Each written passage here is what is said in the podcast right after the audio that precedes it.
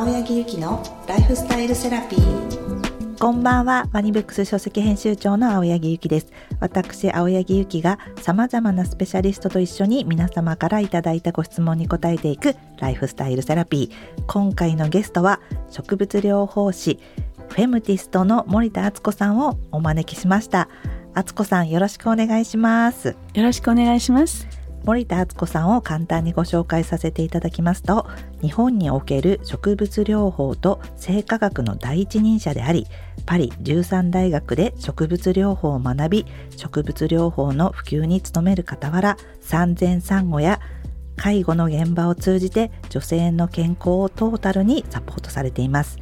また女性性の大事さを伝え切り開いていき女性のエンパワーメントを高めるサポートにも尽力されています。ですよね敦子さん。はいありがとうございます。まだまだまだまだこんな今お話ししてくださったほどじゃないけど頑張ります。植物療法フィトテラピーをねあの皆さんにお伝えしてあと生化学。この本当に今回フェムティストというふうにね、うん、肩書きをなんと私がつけさせていただきましたが。ありがとうございます。嬉しいです。名前を当に森田さんの活動「あの潤う体」の出版から本当に大きく波が変わってで今回あの今月のね11月28日に発売する新刊「私の体の物語」よりもう何歳からでもできる性の学び直しや健康やもういろんな女性の一生の物語をテーマに本をね出版させていただきますので敦子さんと今回ポッドキャストでいろんなお話させていただきたいと思っております。ね本当に嬉しいです。本当に嬉しいです。ありがとうございます。森田敦子さんとの出会いをお話しさせていただくと初めての敦子さんの著書自然薬を出させていただいたんですよね。はあ、そうでしたね。最初は敦子さんのあのスクールにちょっと通わせていただいて、うん、そこで敦子さんと出会ってあもう自然療法フィトテラピーって面白いなと思ってこれを本にしたいっていうことで自然薬を出して、うん、で実はねこの「潤う体」って敦子、ええ、さんのライフスタイルの本を作るはずだったんですよね、え、本当は。そうでしたね。敦子さんが何を食べててとか、フィトテラピーでどんなことをしてるのかって話していくんですけど、敦子さんがとにかくなんか女性性のね 話をもうそこになるともうすごいギアが入る感じで お話しさじゃあ本にしましょうって言ったのがねそうでしたねあの時はまだまだまだまだタブーでもうその前からタブーでだからそれをねあのあのクラスあのフィトテラピーを学んでいたクラスの人たちは聞いてくれたんですよね。はい、青柳さんもものすごくうなずいて聞いてくれたんですよね。はい、もう本当にその時にあ知識ってこういうことなんだって思いました。その膣の大事さとかケアの大事さとかってやっぱ知らなかったから、うん、そこで教えていただいてあもうもうそこからこう目覚めたみたいな感じだったので、ええ、ただね膣っていう言葉って今はね今でもちょっとまだぐらいな感じですけどその時はね敦子さんも商品作りとかにもすごい大変だったんですよね。そうなんですよね。あのアンティームっていうデリケートゾーン周りの商品を1 2 3年前から、あの考えてでもヨーロッパのように並べたいなと思ってたんですけれども、はい、やっぱり日本で作ってくれるところがなくって、はい、イタリアの研究室に入ってそれで作ってあの出したんですけど、はい、もう本当非売運動じゃないですけどデリケートゾーン用なんて何を言ってるんだって。非売運動的な、うん、あったあった。あとやっぱりご批判もね実とかはしたないそしてすごく卑猥な話？本当にでもそれは本当にもうこの「潤う体」を作った敦子さんとはあのそれはもう同じ思いでこの「潤う体」を宣伝したいって言った時も、うん、ある媒体のところもその「膣」っていう言葉は、うん、あの卑猥だから載せられないっていうふうに言われた時にえ女性の体の一部だしここから生命が生まれてきてるところなのにじゃあなんで肛門の話はねいいんですかって肛門にこうイボ痔とかね、うん、で思って戦ったぐらいこの2016年17年って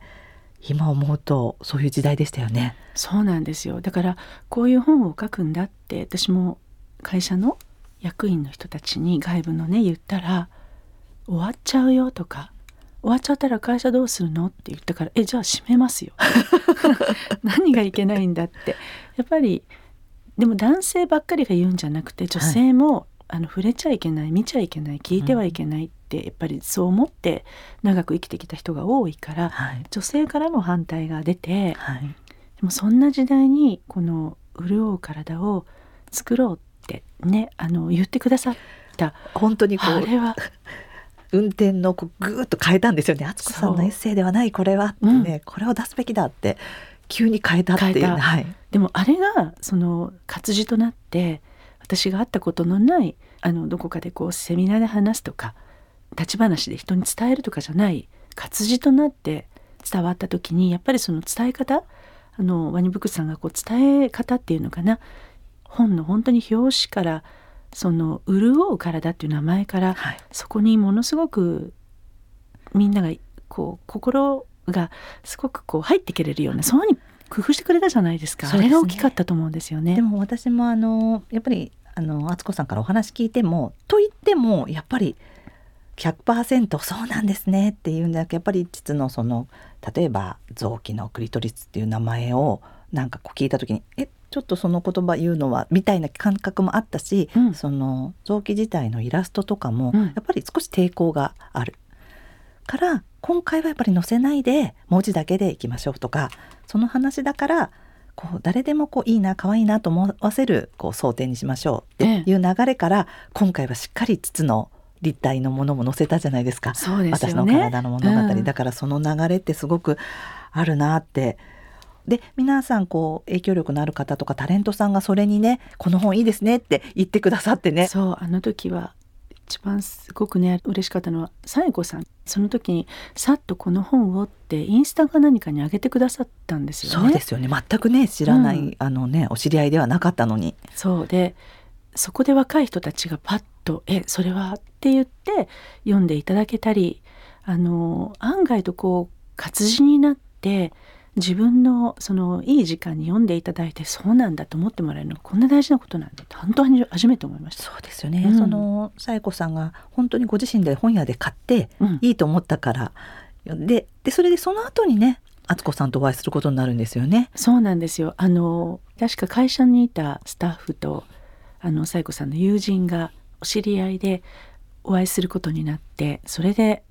その後かな？ちょっとこう家族ぐるみで子供同士とかね。サッカーね。うん、やったりしてね。うん、大事なんですよ。って反対に言ってくださって嬉しかったですけどね。ねでそのご縁でうん。帯にね推薦文書いていただいたりとか、え。最近だとインスタグラムに戸田恵梨香さんが出していただいてまたそこでも読む読者が新しく増えたりして、うん。ずーっとベストセラーで「潤う体」は読まれて気づきとしてうん。膣周りの気づきとして、あれからもう今さらにねそこからもうフェムテック産業がねわーっとなって今そうなんですよね。今度産業になってしまってる感じがあるんですよね。そうやっぱりそのフェムテックってねドイツというかな向こう海外から来たんですけどその女性の疾患とかねいろんな諸問題をいろんな技術テクノロジーで解消していきましょうと。だけど私が思うフェムテックはやっぱり体の内側女性の体の内側にテクノロジーあるじゃない？って、だからまずそこからあのきちっと知ってそして必要な知識を取り入れてそこを育んでいくっていう、まあ、イメージに自分はね変えたかったので、はい、伊勢丹さんと当時そのフェムテックイベントっていうのを合計すれば9回ぐらいやらせていただいたんですよね。はい。うん、だからただ産業にするというよりもあのどう私たちの本当に自分の女性性を慈しめるかそこを肯定して自分の大切なそのただ単に膣周りだけじゃなくて女性としてねこう長くこの体とお付き合いしていくっていうところにどう取り組めるかっていう長いあの産業じゃなくて本当に長い一つの大事なストーリーにしたいと思ったんですよね。もう伊勢丹さんもね伊勢丹さんっていう本当今日本一の新宿のね、うん。おしゃれで感度が高い人たちが来るってそして百貨店だから開かれてるところの1階で「ポップアップをねされたんですよね。それもすごいことですね。今思えばね、うん。あのやってますし反対に今は、まあ、あの同じグループの三越さん日本橋三越さんのはい、3階でもずっと12月までやってますのでカウンセリングもできますからそれをデパートの中であの堂々とこうやれる時代が来たってことは嬉しいと思ったんですけどこの私の体の物語を作る時に思ったのはね、はい、あの私の田舎へ帰ると、はい、まずフェムテックって言葉誰も知らないの。はい、だから知ってる人っていうのはちょっとこう感度が高いというかな。情報をね得てる人、うんうん、それからじゃあ伊勢丹とかね伊勢丹新宿店とか 日本橋三越ちょっとこうなんか私服で行く時もちょっとこう気を使う、うん。うん、場所柄とかね。場所柄、うんうん、それと読む本とかまだまだ全然広がってないんだってことを思い知ったんですよ。はい、だからこそあのフェムテックが来てもうどんどんどんどん新しいいろんな本や、うん膣のことを書いた本もそうだし、はい、じゃあセクシャリティをどう捉えるかっていうことが専門的なものが出てきたけどもう一回原点に戻ると、はい、もっともっと何が大事なのかってことを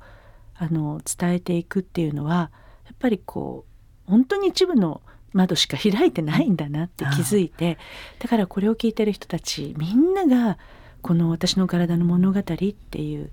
あのもうちょっと奥深く潤う体から一歩あの踏み込んでるので読んでほしいなって思うんですよね。そうですね、うん、本当に実用も入れてるけれども、うん、結局は自分の体自体をじねあの自分事として見て大切にすることが最終的にその自分を尊重してでこう自分自身の気持ちの自立みたいなことに向かっていくっていうこう大きなね、うん、そのただ膣ケアをすればいいんでしょうとかオーガニックのあのナプキン使えばいいんでしょ？うとかそういうとかプレジャートイ使えばいいんでしょ？うとかそういうことではなく大きなテーマがあるんですよね。そうなんですもうねやっぱり本当に一言で言うと愛ですよね。愛。そうちょっと臭いかな、うん、でも愛なんですよ。愛もうその愛でしょ？自分への 自分へのね愛とかこの体をもってして、そしてまあ心や魂みたいなものが乗って幸せに向かっていく時にそこを慈しむというその愛っていうことに私は本当にシンプルにそこに行くと思うんですよね。他人にも優しくできないしっていうところが、うん、まず自分へのね、まず愛から。自己愛とかね、うん、そこを育んでいこうっていうことが直接的には書かれてないですけど結局読んだ後にそうなっていくっていう本ですよね。そう。ん、その慈愛というかだから、膣周りが下とか陰部ではない、うん、そこは結構聖域だったり上座だねっていう。本当でも本当にそうですよね。だってそこから私たちは生まれてきて人類は生まれてきてるんだからその入り口を大事にしないでって本当に思いますよね。そう。よくみんなが幸せになるためにね、うん、トイレ掃除するとかいう人いるじゃない、うん、それ大事よね、うん、大事。大事ね、トイレ掃除をするとか部屋をきれいにするとか断捨離するとか、まあ、だけど人間の体で言ったらもう一番のこうあの賛同である本当膣周りをいかにこう慈しめるかっていうか手をかけてあげられるかっていうのは、うん、顔とか見えるところを衣装に見えないところのそういった大事なケアだと思うんですよね。そうですね、うん、それが本当その本でその敦子さんがそうやってずっとそういうことをおっしゃっていただいたことが今回肩書きでフェムティストってつけさせていただきましたけれども、はい、そしてその敦子さんの活動が2022年にね、ええ、L の100ウーマンチェンジメーカーズ、ね、そうなんですよね。L が選ぶ世界のチェンジメーカー100の一人として選出されたんですよね。そうなんです。おめでとうございます。ございます。ちょっと私も驚きましたね。ね、これね、私たちも、まだ発表前に聞いて。